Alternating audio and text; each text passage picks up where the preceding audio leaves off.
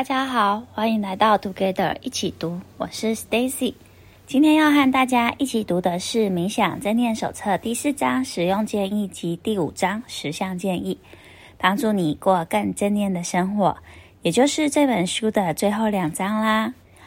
前面四集分别由路易斯一起读了前言，知道了谁是巴蒂康，以及知道巴蒂康将心智训练分成了三步骤：入门、练习和投入。由 Paula 跟大家一起读了入门，也一起做了四个练习。由劝介绍了 Take Ten 该如何去做每天十分钟的冥想练习，还有 Eileen 一起探讨了如何把它应用在日常生活，为我们带来的实际帮助。今天换我跟大家一起来看看巴蒂康还有哪些关于冥想。以及关于帮助你过更正念的生活的建议吧。不晓得大家在听前几集有没有跟着我们一起去做练习了呀？我自己阅读完这本书之后，就开始我的冥想练习了。我觉得对我的帮助是头脑更清晰以及更专注了呢。也欢迎跟我分享你冥想过后有什么改变吧。不知道你心中有没有一些疑问，比如到底该穿什么好呢？要在哪里冥想比较好？该怎么做啊？还要计时吗？一天当中什么时段最适合？帕蒂康也贴心的都写在这本书里面了。说到穿什么衣服，他说：“穿什么不重要，只要感觉舒服即可。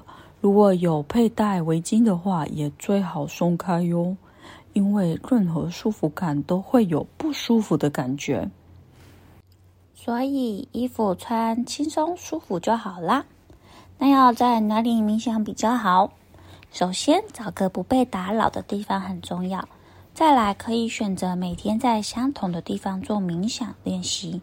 之前读《原子习惯》有提到维持自制力的秘密，其中一点就是打造有纪律的环境哟。那该怎么做呢？要坐在地上还是椅子上？这边提到，重要的是处理你的心智，而非你的身体。最重要是保持舒适、轻松。其实坐在椅子上跟地上效果是一样的，而且他用保证哦，保证坐在椅子上跟地上的效果是一样的。那你猜猜作者建议什么时段去做冥想最好？答案是早上，因为学习冥想时就把它排做起床第一件要做的事情，这样这件待办清单就不会在心中很阿杂啦，把事情马上处理掉。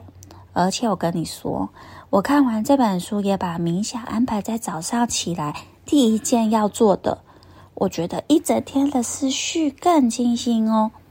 不过，作者也提到，最佳的冥想时间应该是要自己决定的，以自己每天能够做到的目标去设定哦。那关于计时，作者也提醒大家可以设定闹钟，选择不会让你吓到的音乐，嘿，把荧幕、手机荧幕朝下，还有不要跟闹钟声一样。作者在这章节也提醒了大家。一定要去做，唯有体验了，才能理解、体会冥想的好处。也可以把感想写下来哟，看看自己的身心有什么变化。或许你会发现不一样的自己哟。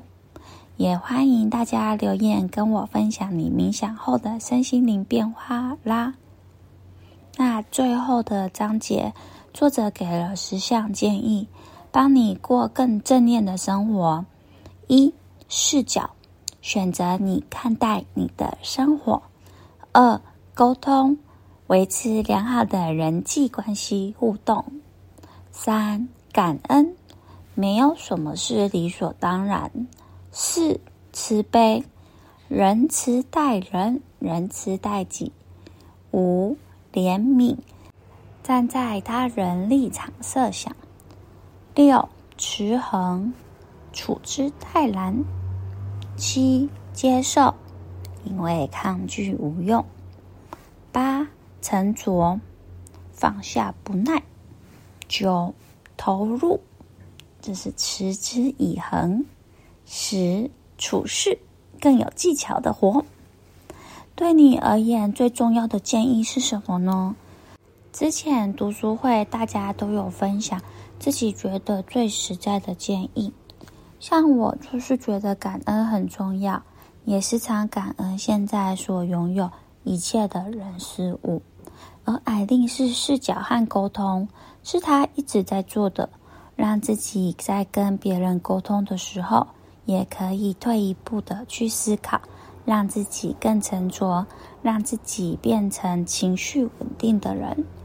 路易斯是视角、接受、沉着和投入，改变自己的视角，要正面思考，不能只是影响自己的情绪，对事情没有帮助。然后接受已经发生的事实，自己有能力改变就去改变，没办法改变就想自己要怎么处理。这时候要沉着应对，不要着急，然后投入自己的时间和精神。才能把事情做好，而劝也是沉着，因为现代社会的复杂性很容易让我们生活变得忙乱、急促。透过觉察，更能清楚知道自己当下的状态是什么，也会因了解而放下对生活的不耐，让我们更好的应对生活的挑战。宝拉是人生走向不惑。他对沉着更有感触。每天身边周围都有很多事发生，真正的挑战是那些不满、不开心的突发状况、意外消息或是负面能量的人，常常影响他的心情。需要学习沉着，调整自己的心态。Pola 也分享在最后一次相遇，我们只谈喜悦这本书中。有一位佛学大师在著作写道：“若世上可为，云何不欢喜？若已不济事，忧恼有何益？”时刻提醒自己要恒持欢喜心，always maintain a joyful mind。那你呢？这十项你最有感觉的是什么呢？可以跟我分享吗？如果你喜欢我们的节目，也请给我们五星好评，且推荐给你身边也喜欢阅读的朋友。也欢迎留言写下你对这一集的想法与意见。祝大家有一个愉快美好的一天，Together 一起读，与你下次见，拜拜。